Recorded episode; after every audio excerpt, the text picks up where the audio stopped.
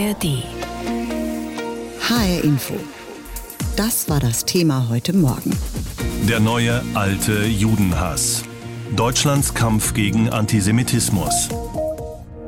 Seit dem 7. Oktober, seit die Hamas im Süden Israels einen schrecklichen Terroranschlag mit etwa 1400 Toten verübt hat, ist der Konflikt im Nahen Osten zwischen Palästinensern und Israel eskaliert. Auch bei uns auf den Straßen ist die Situation äußerst angespannt, seit die israelische Armee den Gazastreifen massiv bombardiert und dort die Terrororganisation Hamas militärisch zerschlagen will. Immer wieder wird auf Demonstrationen nicht nur gegen das Vorgehen Israels protestiert, sondern Hass gegen Juden verbreitet und dem Staat Israel das Existenzrecht abgesprochen. Das will der hessische Justizminister Roman Posek künftig verhindern, indem er heute bei der Justizministerkonferenz in Berlin eine Initiative starten will, die das Leugnen des Existenzrechts des Staates Israel künftig unter Strafe stellen will. Darüber habe ich heute Morgen mit Dr. Josef Schuster gesprochen. Er ist Präsident des Zentralrats der Juden. Herr Schuster, wie ist das? Begrüßt der Zentralrat der Juden diese Gesetzesinitiative? Ich halte diese Initiative für gut und ich halte sie auch für wichtig. Im Moment ist es so, dass doch bei, wir erleben es gerade pro-palästinensischen Demonstrationen, häufig das Existenzrecht Israels äh, bestritten wird, dass es dabei dann auch zu judenfeindlichen antisemitischen Äußerungen kommt.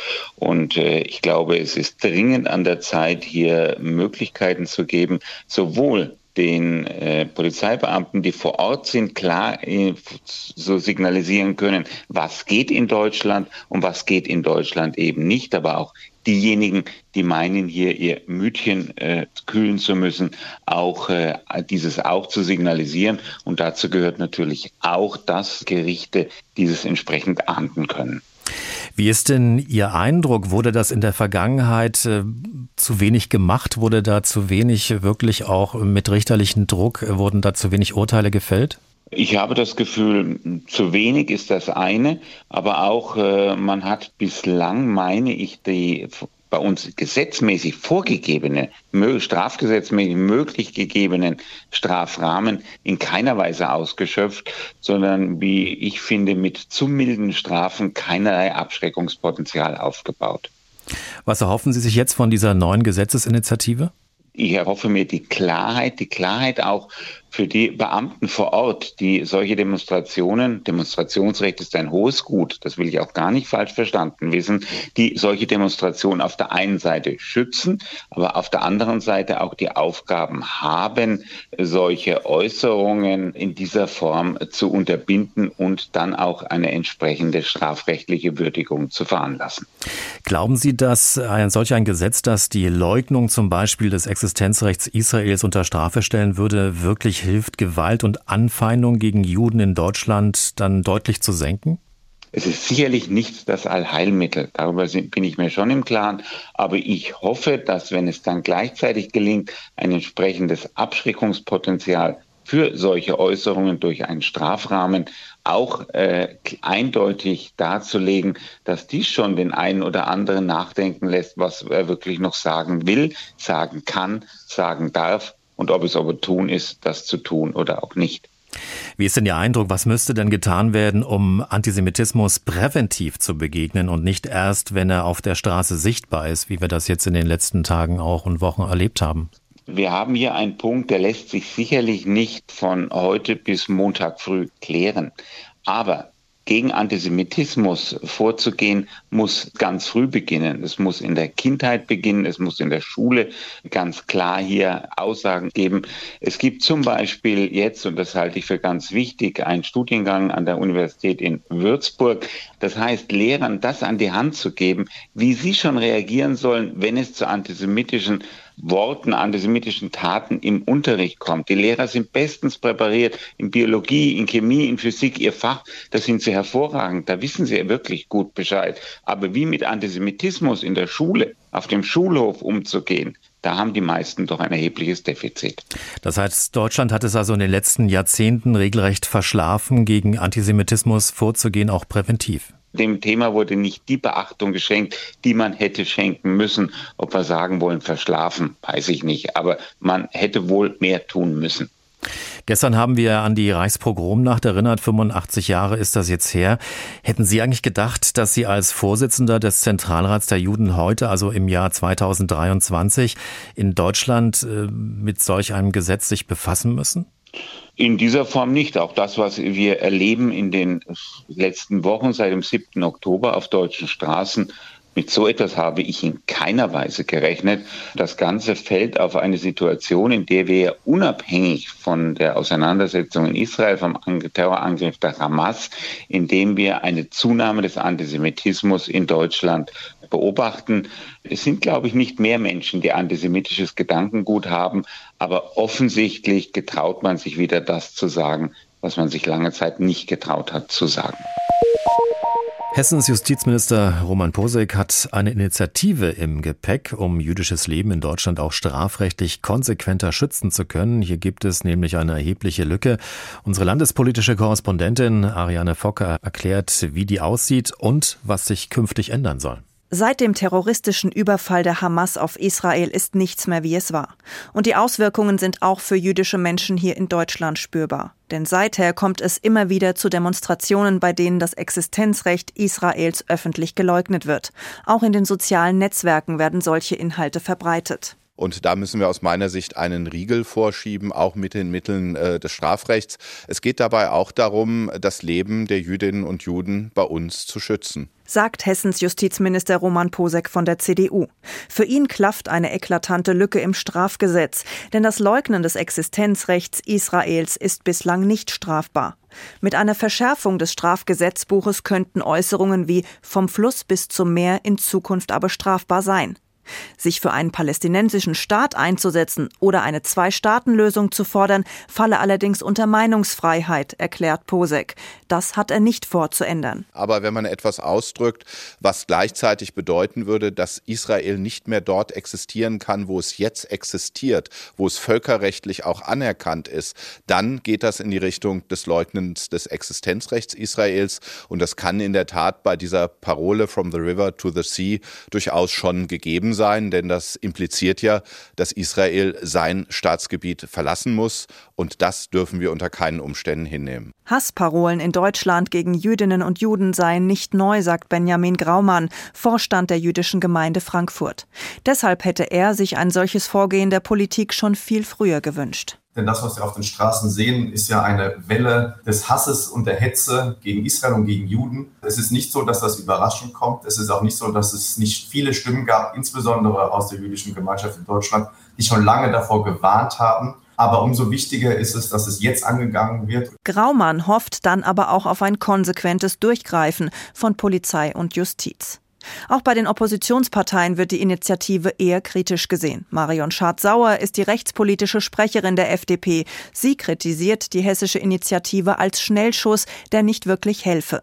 Ihrer Meinung nach sei jetzt eine energische Haltung des Rechtsstaats gegen Antisemitismus gefordert. Herr Posek spielt den Ball einfach nach Berlin und sagt, prüft mal. Und die Lage ist so ernst in unserem Land. Wir müssen jetzt handeln. Wir müssen jetzt energisch gegen Antisemitismus vorgehen und nicht prüfen, sondern schauen, wo können wir Aktionen auf die Straße bringen. Wer denkt, diese Initiative hätte nun Auswirkungen auf die Demonstrationen in ganz Deutschland, der irrt. Posek kann das Gesetz nicht alleine ändern, auch nicht, wenn seine Länderkollegen mitziehen. Dazu braucht er den Bund. Und sicherlich nicht zufällig positioniert Posek seinen Vorschlag einen Tag nach dem Gedenken an die Reichspogromnacht. Einig sind sich allerdings alle, dass in ganz Deutschland konsequent gegen Antisemitismus vorgegangen werden muss. HR Info, das Thema. Diesen Podcast finden Sie auch in der ARD Audiothek. Die Strafverfolgungsbehörden bemühen sich, antisemitische Vorfälle zu verfolgen und auch zur Anzeige zu bringen, was allerdings nicht immer sehr einfach ist. Bei Demonstrationen zum Beispiel sind die Verursacher antisemitischer Ausrufe in der Masse oft nicht leicht feststellbar. Darüber habe ich vor der Sendung mit Jochen Kopelke, dem Bundesvorsitzenden der Gewerkschaft der Polizei, gesprochen. Herr Kopelke, wie schwer ist es denn für Polizistinnen und Polizisten zum Beispiel auf einer Demonstration antisemitische Parolen so weit zu verfolgen, dass die Personalien dann auch festgestellt werden können, um überhaupt dann noch eine Anzeige einzuleiten? Das ist eine schwierige Aufgabe. Die Versammlungsgesetze der Länder die geben uns ein paar Befugnisse, aber gerade wenn große Menschenmengen, wenn große Gruppen äh, skandalisieren, wenn sie Parolen brüllen, dann wird es für Polizistinnen und Polizisten schwer, die einzelnen Tatbeiträge zuzuordnen. Dafür gibt es Möglichkeiten, aber die sind nicht in allen Bereichen super modern aufgestellt. Insofern ist es eine schwierige Aufgabe, die zunehmend nicht mehr gelingt, weil die großen Gruppen in der Anonymität natürlich auch versuchen, straffrei davon zu kommen. Stellen wir uns mal vor, alle auf so einer Demo rufen jetzt einen antisemitischen oder strafbaren Spruch. Können Sie das personell überhaupt äh, schaffen, von alleine, also einzeln, die Personalien dann auch festzustellen? Ich stelle mir das ziemlich kompliziert vor. Das ist kompliziert. Die Personalienfeststellung ist ja der erste Schritt in der äh, Einleitung eines Strafverfahrens. Aber wir haben ja die technische Möglichkeit und Versammlungsgesetze geben das her, zum Beispiel Videografieren, also Video- und Tonaufnahmen zu erstellen. Das heißt, wir sehen schon mal Gesichter, wir sehen Menschen, die das ausrufen, denen man den Ton zuordnen kann, aber möglicherweise können sie nicht sofort die Personalien feststellen. Aber das Ermittlungsverfahren wird eingeleitet, der Anfangsverdacht ist da und dann beginnt die Ermittlungsarbeit. Das heißt, Menschenmengen, die sich so verhalten, die werden am Ende einer Ermittlungsarbeit nicht straffrei davonkommen. Es dauert nur leider, weil wir nicht alle rechtlichen Befugnisse so ausschöpfen können, wie wir die in anderen Situationen nutzen. Bei pro-palästinensischen Demonstrationen würde man ja vermutlich außerdem Dolmetscher benötigen, um das alles mitzubekommen. Gibt es da ausreichend Dolmetscher? Also die Polizeien der Länder, die sind bei Versammlungslagen schon so aufgestellt, dass wir natürlich Expertise an der Seite haben. Wir haben Kolleginnen und Kollegen, aber auch Experten, die die Sprachen sprechen, die die Zeichen erkennen, die die Schriftarten erkennen. All das brauchen wir, weil sie natürlich sonst gar nicht die Auflagen der Versammlungsbehörden durchsetzen können oder polizeilich einschreiten können, wenn Verbotenes äh, gerufen wird oder gezeigt wird. Ja, wir haben das, aber es ist natürlich ein hochkomplexes Verfahren, einen Einsatz zu planen, durchzuführen und dann auf diese Eventualitäten zu reagieren. Wie ist es denn mit denjenigen, die jetzt festgenommen werden? Gibt es da so etwas wie ein Einsehen? Also wissen diejenigen, was sie da gemacht haben oder eher nicht? Also das, was meine Kolleginnen und Kollegen mir sagen, ist, diese Menschen wissen, was sie rufen und diese Menschen wissen, was sie damit tun. Sie wollen Hass und Hetze verbreiten. Und das ist etwas, was wir natürlich in der Ermittlungsarbeit aufschreiben, und auch nachher vor Gericht eine entscheidende Rolle spielt. Und deswegen ist die Verurteilungsquote in dem Moment sicherlich auch sehr hoch. Nun sollen die Gesetze ja noch verschärft werden. Das ist Thema heute auf der Justizministerkonferenz in Berlin. Das könnte bedeuten, dass es noch mehr mögliche Straftatbestände im Zusammenhang mit Antisemitismus gibt. Schaffen Sie das mit dem derzeitigen Personal oder kommen Sie dann mittlerweile auch an Ihre Grenzen? Wir Polizistinnen und Polizisten sind im Dauereinsatz. Und auch Staatsanwälte sind im Dauereinsatz und die Gerichte sind völlig überlastet. Die Justizministerinnen und Minister der Länder, die müssten über personelle Verstärkung des Justizapparates sprechen. Und dann könnte man über Strafverschärfung oder neue Paragraphen sprechen. Und das ist das eigentliche Thema, was insbesondere in dieser aktuellen besonderen Sicherheitslage etwas ist, was überall auf der Tagesordnung stehen muss. Ist das denn aus Ihrer Sicht inzwischen bei der Politik auch so angekommen? Erkennt man dieses Defizit? Nein, meine Wahrnehmung ist, dass sowohl die Haushaltsberatung im Bund als auch die Haushaltsberatung in den Ländern äh, immer noch nicht innere Sicherheit, Verstärkung von Polizei und Justiz ganz oben angesiedelt haben. Das ist enttäuschend, weil wir hier jeden Tag auf den Straßen Polizeiarbeit vom Feinsten leisten, einen Einsatz nach dem anderen bearbeiten und Menschenleben retten. Und die Justiz versucht, dem Herr zu werden. Und auf der anderen Seite hören wir nur Ankündigungen und viele Versprechungen und neue Aufgaben, die wir bewältigen sollen. Es fehlt an Substanz und deswegen ist ja klar, dass insbesondere politische Entscheider jetzt nachlegen und die Haushalte im Bereich innere Sicherheit nachschärfen. Derzeit hoffen sich die antisemitischen Vorfälle auf unseren Straßen, volksverhetzende Äußerungen oder Schmierereien an Hauswänden oder antisemitische Parolen auf Demonstrationen.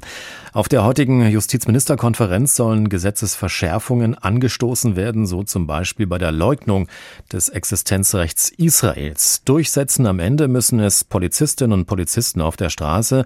Doch reicht das aus oder müssen wir in unserer Gesellschaft nicht schon viel früher auf jüdisches Leben und seine Kultur schauen? Reichen Gedenkveranstaltungen im Bundestag oder in Museen? Vielleicht braucht die deutsche Gesellschaft einfach mal ein Update. Darüber hat sich Torben Ostermann aus unserem Hauptstadtstudio ein paar Gedanken gemacht.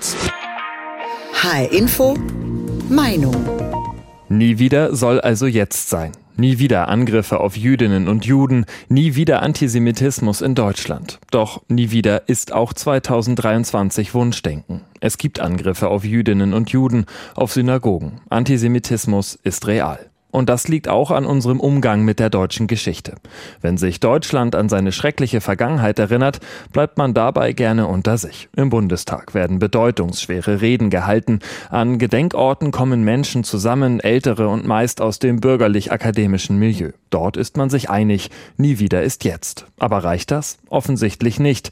Und das hat Gründe. Gehen wir gedanklich mal an eine Schule, irgendwo in der Republik. Im Geschichtsunterricht geht's rund. Von der Steinzeit übers Mittelalter bis hin zur französischen Revolution und der Erfindung der Dampfmaschine. Dann der dunkle Block, Nationalsozialismus, Ende. Viel zu oft spielt die Zeit danach keine Rolle mehr. Die Gründung des Staates Israel, die Kriege im Nahen Osten, die Rolle, die der sogenannte Westen gespielt hat und bis heute spielt. Komplizierter Stoff zugegeben, auch deswegen lassen viele Lehrer lieber die Finger davon. Hier muss die Politik dringend ansetzen, denn in vielen Schulklassen sitzen mittlerweile Kinder mit familiären Wurzeln im Nahen Osten. Und zwar nicht mehr nur zwei oder drei, wie vielleicht in den 80er Jahren, sondern deutlich mehr. Kinder mit anderer Prägung, auch mit einem anderen Blick auf den Westen. Viele Menschen, die heute 25 oder 30 Jahre alt sind, haben kein gutes Bild vom Westen. Und das prägt die gegenwärtige Debatte, die nach den schrecklichen Angriffen der Hamas auf Israel mit brutaler Wucht losgegangen ist die vermeintlich unterdrückten Palästinenser gegen den angeblichen Unterdrücker Israel, der Westen gegen den globalen Süden. Warum scheint diese Perspektive in vielen Milieus mehrheitsfähig? Wer 25 oder 30 Jahre alt ist, hat auch das Versagen des Westens mitbekommen. Den ungerechtfertigten Krieg der USA gegen den Irak und Afghanistan nach dem 11. September zum Beispiel. Wenn dann von uns die Werte des Westens betont werden, tja, was soll man dann denken als junger Mensch, der in dieser Region seine Wurzeln hat? Deswegen ist es wichtig, genau zu sein und vor allem zu differenzieren, auch wenn uns das manchmal schwerfällt. Der Westen hat Fehler gemacht und die sind zu benennen. Und natürlich gibt es Rassismus in Deutschland auch gegen Muslime.